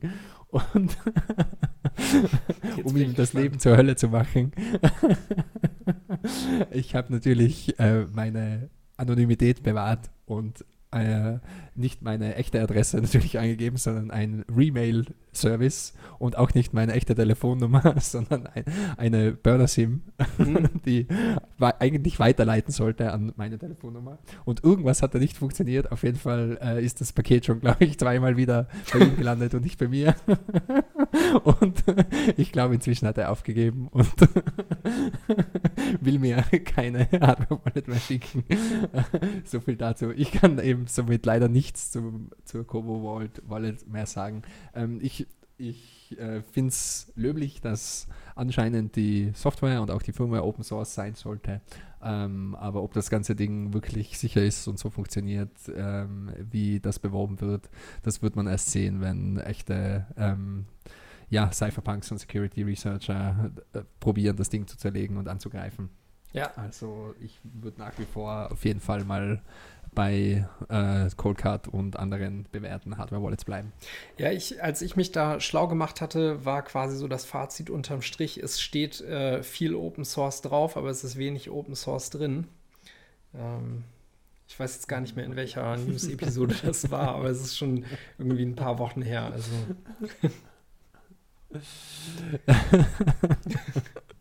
Das ist so, so wie mit den äh, Gütesiegeln für die Lebensmittel. Muss man trotzdem immer vorsichtig sein. Nicht überall, wo Open Source draufsteht, ist auch Open Source drin. Das gefällt mir. Ja. So, und dann sind wir am Ende angelangt. Wir haben nur noch eine Sache und zwar, wie jeden Mittwoch, ist auch diesen Mittwoch wieder ein Bitcoin Optech Newsletter erschienen. Und das ist schon Nummer 104. Ähm, ist nicht extrem viel drin. Äh, ich glaube, viele, viele Sachen haben wir schon besprochen. Ähm, und äh, auf der technischen Seite, jeder, der interessiert ist an äh, Core-Entwicklungen und äh, LD-Entwicklungen und was waren die interessantesten Pull-Requests, was waren die interessantesten Diskussionen und Änderungen am Code, ähm, wie immer eine Empfehlung von mir, sich den Bitcoin Optech Newsletter anzusehen. Sehr schön. Ich dachte, du liest den jetzt vielleicht nochmal vor oder so.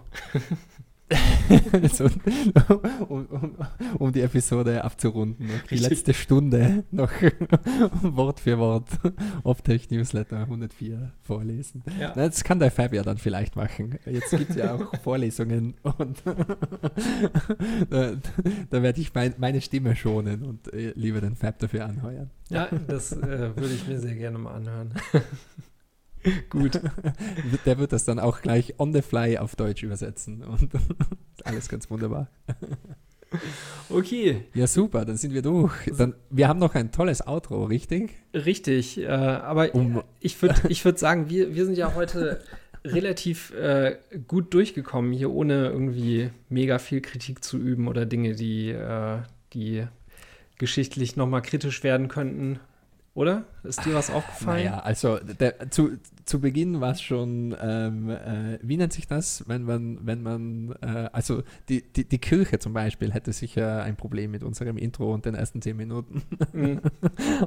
also der Papst würde uns wahrscheinlich canceln. Aber wird, das, das will ich damit Wird sagen. vielleicht nicht auch die Kirche gecancelt? ah ja, wer, wer, ent wer entscheidet das denn eigentlich immer alles, was gecancelt wird? Ja, das ist eine gute Frage. Ich glaube, einfach der Mob, der Mob entscheidet, was gerade ähm, gecancelt werden muss. okay. Der, der größte Twitter-Mob. Und äh, ja, also noch, noch sind wir nicht gecancelt. Schauen wir mal, ob das so bleibt. Noch sind wir auf Spotify und iTunes und Apple äh, heißt ja jetzt Apple Podcasts und so weiter. Übrigens, Reviews. Wir freuen uns immer über nette und schöne Reviews. Ähm, Als wenn die, die Episode die nicht schon lang genug wäre. Jetzt schieben wir auch noch sowas hinterher. Daumen hoch auf Spotify, ey, TikTok. genau. Tanzt dann nochmal. Wir haben zwar so. keinen YouTube-Channel, aber man, man, muss da auch dann äh, diese Klingel drücken und so weiter und ja, so Auf jeden Fall. Nee, Bei Pinterest pinnt die Wir freuen uns immer. wir freuen uns immer, wenn, wenn äh, andere Bitcoiner äh, etwas, etwas Schönes über den Podcast zu sagen haben. Also äh, danke an alle, die, die das tun. Ja, unsere Episoden auch auf Jodel teilen und so. Also. genau vor allem die langen. Na dann, hat wie immer Spaß gemacht. Äh, an euch alle da draußen, hört niemals auf, Satz zu stapeln und verschlüsselt immer brav eure Backups. Ja, yeah, super. Vielen Dank, Gigi. Bis zum nächsten Mal. Ciao. Bis dann. Tschüss. Okay, emergency press conference time. Well, it took them long enough. Uh, cancel culture finally coming after Barstool. I mean, they've come after what? Jimmy Kimmel, Joe Rogan, Bill Simmons. Now it's our turn. You knew it was going to happen. To be honest, they've been coming after me for 17 fucking years. People want to get rid of us. And here's the thing I've been doing this for two decades. I've made fun of every group of people, every race, every creed, every culture, you name it, we've made jokes about it. So if the No Fun Club, if the cancel culture wants to go back, blog by blog, video by video, day by day, week by week, month by month, year by year, decade by decade, and comb through everything we've ever fucking said and done, yeah, you're going to find a few jokes that miss the mark. That things that, if they were said today, you'd be like, how they fucking say this? Are they, idiots? But times change, sensitivities change, cultures change. When you've been doing it as long as we have, things fucking change. I hate to break it to you guys, but whenever you try to cancel us and do these movements that pop up once every couple years, it only makes us stronger. Because normal people want an escape for a couple fucking seconds from this fucked up world. And that's all we're trying to do. And it just makes them like us more. So, all right, keep trying to cancel us. We'll keep growing stronger. And when you're miserable and dead and fucking off doing your own thing, in the next decade, we'll still be here doing us, and you'll still be losing sleep about it. That's just how it goes. You see, this mug ain't going anywhere.